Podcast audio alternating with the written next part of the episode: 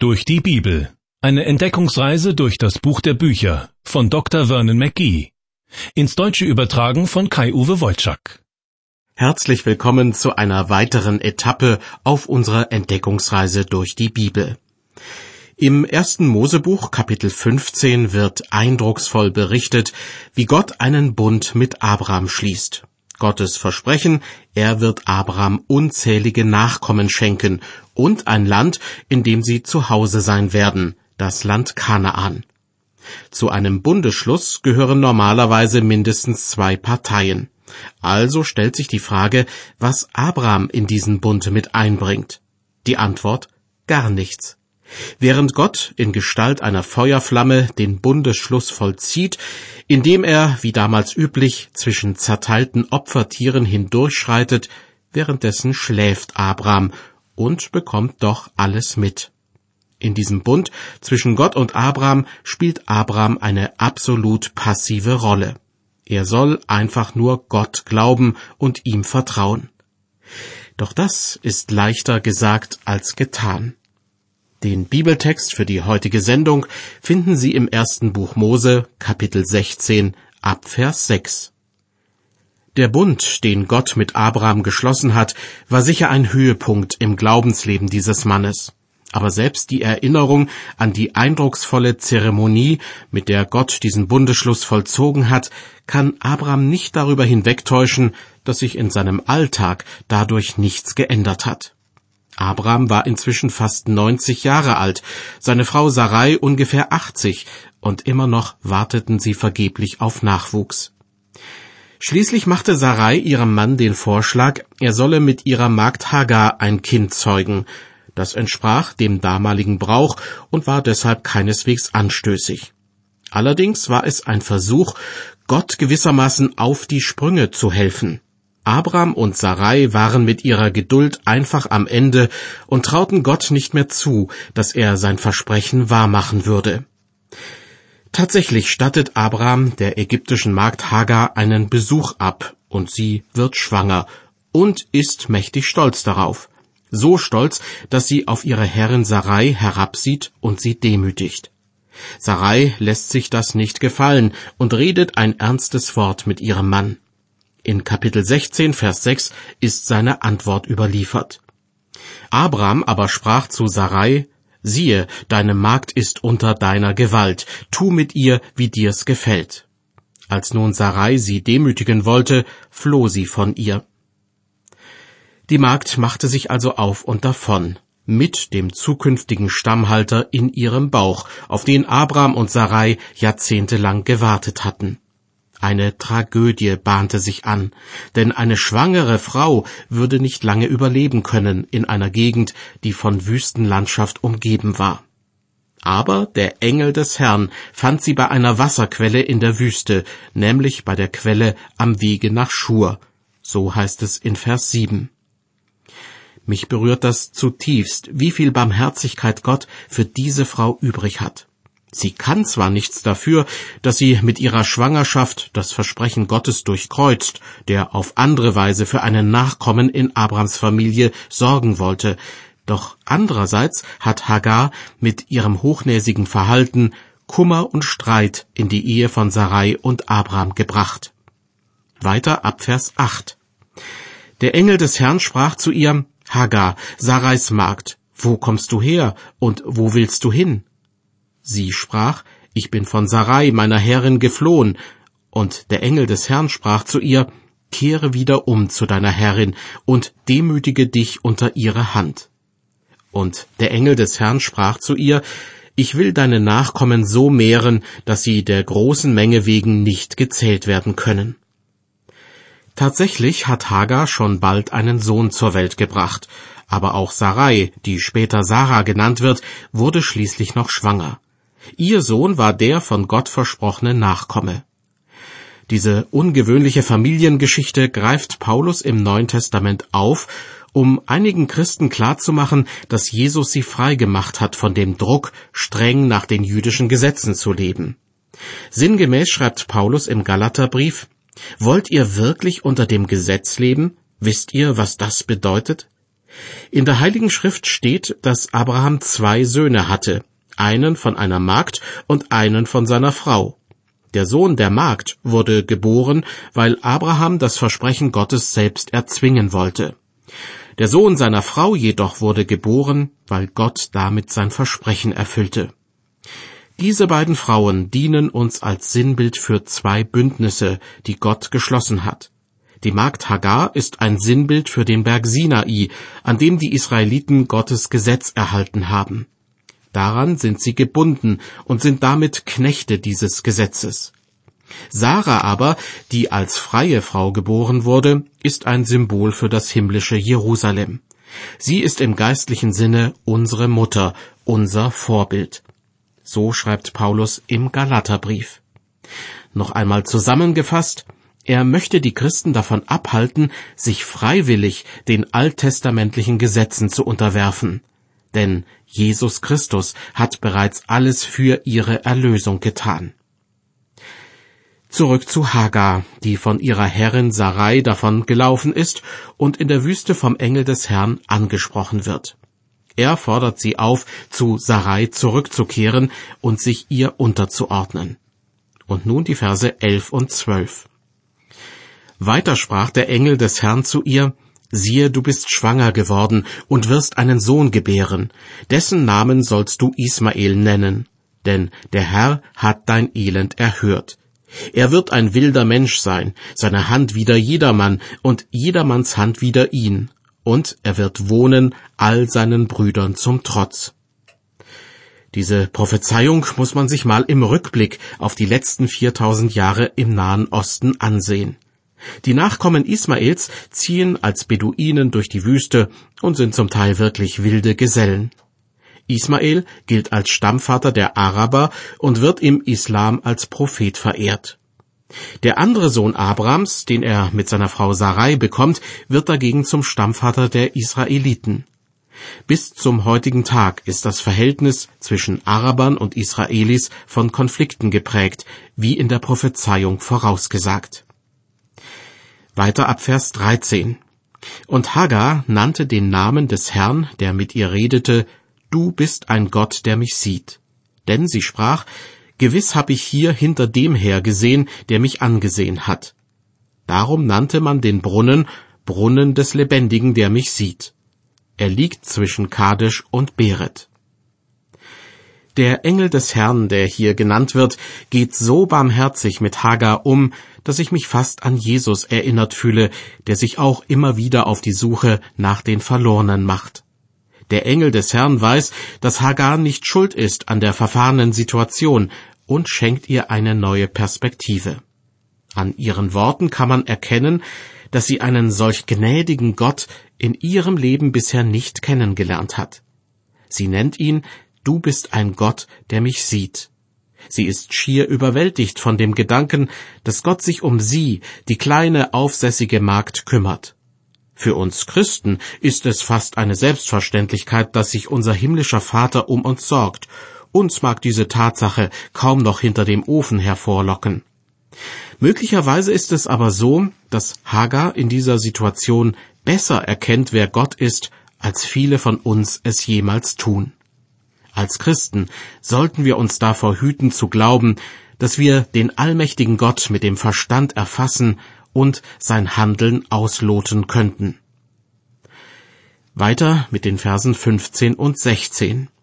Und Hagar gebar Abraham einen Sohn, und Abraham nannte den Sohn, den ihm Hagar gebar, Ismael. Und Abraham war 86 Jahre alt, als ihm Hagar den Ismael gebar. Am Schluss dieses Kapitels möchte ich noch einmal zurückblicken auf verschiedene Lebenssituationen, bei denen Abrahams Glaube auf die Probe gestellt wurde. Meistens ist er gestärkt daraus hervorgegangen, manchmal hat er aber auch jämmerlich versagt. Insgesamt komme ich auf sieben solcher Situationen, von denen zwei noch ausstehen. Erstens, Gott fordert Abraham auf, seine Heimat und seine Verwandtschaft zu verlassen. Abraham gehorcht zögerlich, kann sich nicht ganz von seiner Verwandtschaft trennen. Sein Glaube scheint noch schwach zu sein, aber er bricht auf. Als er das Land Kanaan sicher erreicht, wird er von Gott gesegnet. Zweitens, eine Hungersnot kommt über das Land Kanaan und Abraham zieht nach Ägypten, weil es dort genügend zu essen gibt. Abraham erwirbt dort Viehherden und andere Güter sowie eine Magd namens Hagar. Alles zusammen wird für ihn später zum Stolperstein. Drittens. Abraham ist inzwischen ein reicher Mann. Reichtum hat schon manchen Menschen zu Fall gebracht, Trotzdem habe ich mir früher oft gewünscht, dass mich der Herr auf die Probe stellt, indem er mich reich werden lässt, denn das stellte ich mir angenehmer vor als manches andere, was in meinem Leben passiert ist. Doch offenbar hat Gott mir nicht zugetraut, dass ich den Versuchungen des Geldes widerstehen kann. Ganz anders ist es bei Abraham. Er kann mit Geld umgehen, hängt sein Herz nicht daran und ist auch seinem Neffen Lot gegenüber großzügig. Andererseits sind seine riesigen Viehherden schuld daran, dass er sich von Lot trennen muss. Viertens. Abraham macht sich mit seinen Knechten auf, um seinen Neffen zu befreien, der als Kriegsgefangener verschleppt wurde. Das ist für Abraham eine echte Mutprobe. Dann begegnet er Melchisedek, dem König von Salem, der zugleich ein Priester Gottes des Höchsten genannt wird. Er kommt ihm mit Brot und Wein entgegen. Ich vermute, dass er Abraham dadurch geistlich gestärkt hat, damit dieser die zurückeroberte Kriegsbeute nicht für sich behält. Und schließlich fünftens, Abraham und Sarai warten noch immer auf Nachwuchs. Gott lässt sich Zeit mit der Erfüllung seines Versprechens. Abraham und Sarai dagegen werden ungeduldig. Sarai schlägt ihrem Mann vor, mit ihrer Magd ein Kind zu zeugen, obwohl genau das nicht dem Willen Gottes entspricht. Ismael wird geboren, der Stammvater der Araber. Ihr Verhältnis zu Israel ist bis heute von Konflikten geprägt. Fünfmal hat Gott Abrams Glaube also bisher auf die Probe gestellt. Zwei weitere Male werden folgen, und zwar bei der Zerstörung von Sodom und Gomorra, darüber wird in Kapitel 18 berichtet, und bei der verhinderten Opferung seines Sohnes Isaak in Kapitel 22. Jetzt erreichen wir aber erst einmal Kapitel 17. Viele halten es für das wichtigste Kapitel im ersten Buch Mose, denn hier wird berichtet, dass Gott einen weiteren Bund mit Abraham schließt, einen ewigen Bund. Außerdem erneuert Gott sein Versprechen, dass er Abraham und Sarai einen Nachkommen schenken wird. Und er macht Abraham klar, dass er damit nicht Ismael meint. Des Weiteren offenbart sich Gott als El Shaddai, als der allmächtige Gott. Und er gibt Abraham und Sarai neue Namen. Abraham bedeutet wahrscheinlich großer Vater oder erhabener Vater. Abraham dagegen bedeutet Vater einer großen Menge. Dieser Name ist eine Anspielung auf die große Nachkommenschaft, die Abraham als Stammvater noch zu erwarten hat. Hören Sie nun aus Kapitel 17 den ersten Vers. Als nun Abraham 99 Jahre alt war, erschien ihm der Herr und er sprach zu ihm, Ich bin der allmächtige Gott, wandle vor mir und sei fromm. Das muss man sich mal vorstellen. Abraham war 86 Jahre alt, als Ismael geboren wurde. Bis Sarai ihm seinen zweiten Sohn zur Welt bringt, vergehen weitere 14 Jahre. Man kann es ihm kaum verdenken, dass er zwischendurch Zweifel hat an Gottes Plänen. Aber Gott offenbart sich ihm als der allmächtige Gott, hebräisch El Shaddai, dem nichts unmöglich ist. Und dieser allmächtige Gott sagt zu Abraham, Vers 2, Und ich will meinen Bund zwischen mir und dir schließen und will dich über alle Maßen mehren. Das ist das fünfte Mal, dass Gott Abraham erscheint. Und in den 27 Versen dieses Kapitels ist zwölfmal vom Bund die Rede. Der Bund ist also das Hauptthema. Gott wiederholt sein Versprechen, Abraham und Sarai einen Stammhalter zu schenken. Für die beiden muss das schon fast ein Reizthema gewesen sein, ein gefühlsmäßiges Hin und Her. Doch weil Gott immer wieder sein Versprechen erneuert, wurde Abraham, Zitat aus dem Römerbrief, nicht schwach im Glauben, als er auf seinen eigenen Leib sah, der schon erstorben war, weil er fast hundertjährig war, und auf den erstorbenen Leib der Sarah. Im Römerbrief wird dann übrigens ein Vergleich gezogen. So wie Gott aus dem erstorbenen Leib der Sarah neues Leben hervorbrachte, so hat er auch Jesus von den Toten auferweckt, damit er uns vor Gott gerecht sprechen kann. Weiter im ersten Buch Mose Kapitel 17 mit den Versen 3 und 4. Da fiel Abraham auf sein Angesicht, und Gott redete weiter mit ihm und sprach, Siehe, ich habe meinen Bund mit dir, und du sollst ein Vater vieler Völker werden.